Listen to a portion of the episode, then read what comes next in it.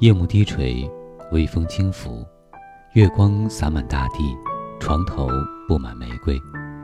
这里是听男朋友说晚安，我是你的枕边男友，文超。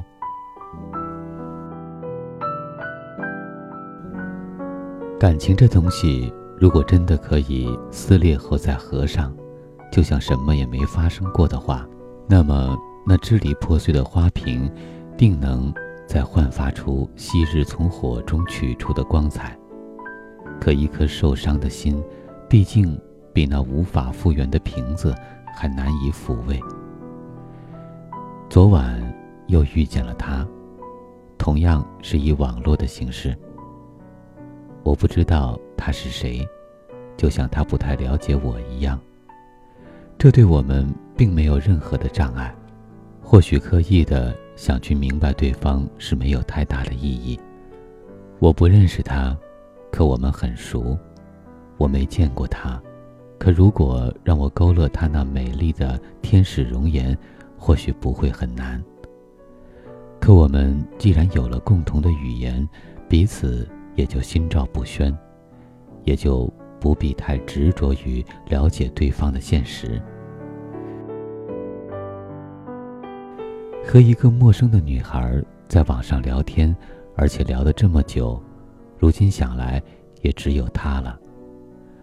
我们之间存在的形式只是交流，能在这虚拟的领域中遇到有如此涵养、如此内心丰富的她，也只有她了。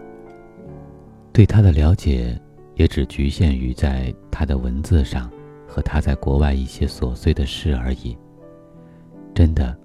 挺喜欢他的文字，就像喜欢张爱玲文笔的那种感觉。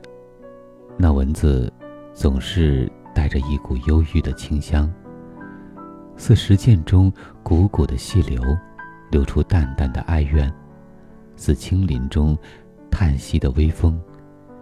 虽说平日里时常可以看到彼此 QQ 上闪动的头像，可有时他忙，有时我忙，有时。竟又无心，相互间也仅仅是打打招呼，互问寒暖，仅此而已。可今晚，关于他，他自己聊得很多。好奇与不知所措的听他讲和他那位曾有的一段感情。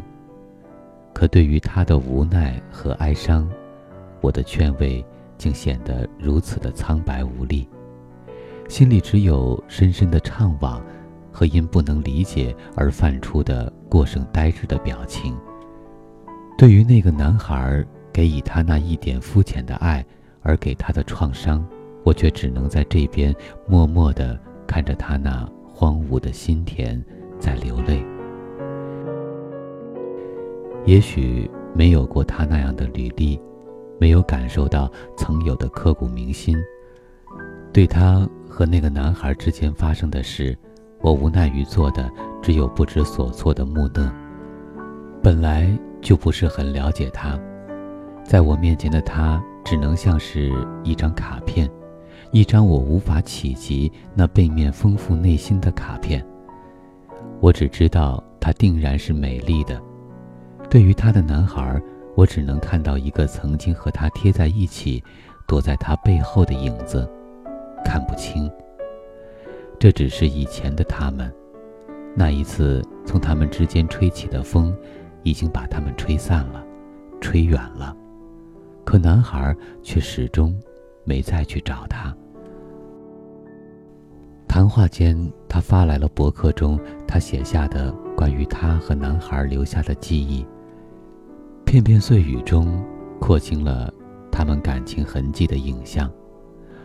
偶然在网上相识，无言的交流后，他们竭力把彼此拉到了现实。可这感情竟如此的不经考验，现实也真像戏剧一样给他开了个莫大玩笑，一个尴尬的玩笑。那次机场的相逢，竟成了他的悔恨。他猜不透他的心，也不愿意去猜。男孩为什么要背叛他的心？为什么负欠了他的爱？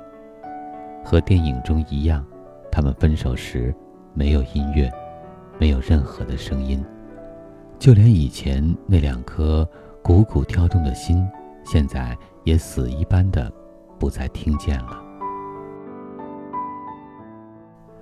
悲思充满了他幽微的心窍，如今的他很哀怨。一颗忧郁的心难以沉睡于静谧的夜。真的，情来如山崩，可去了竟如抽丝。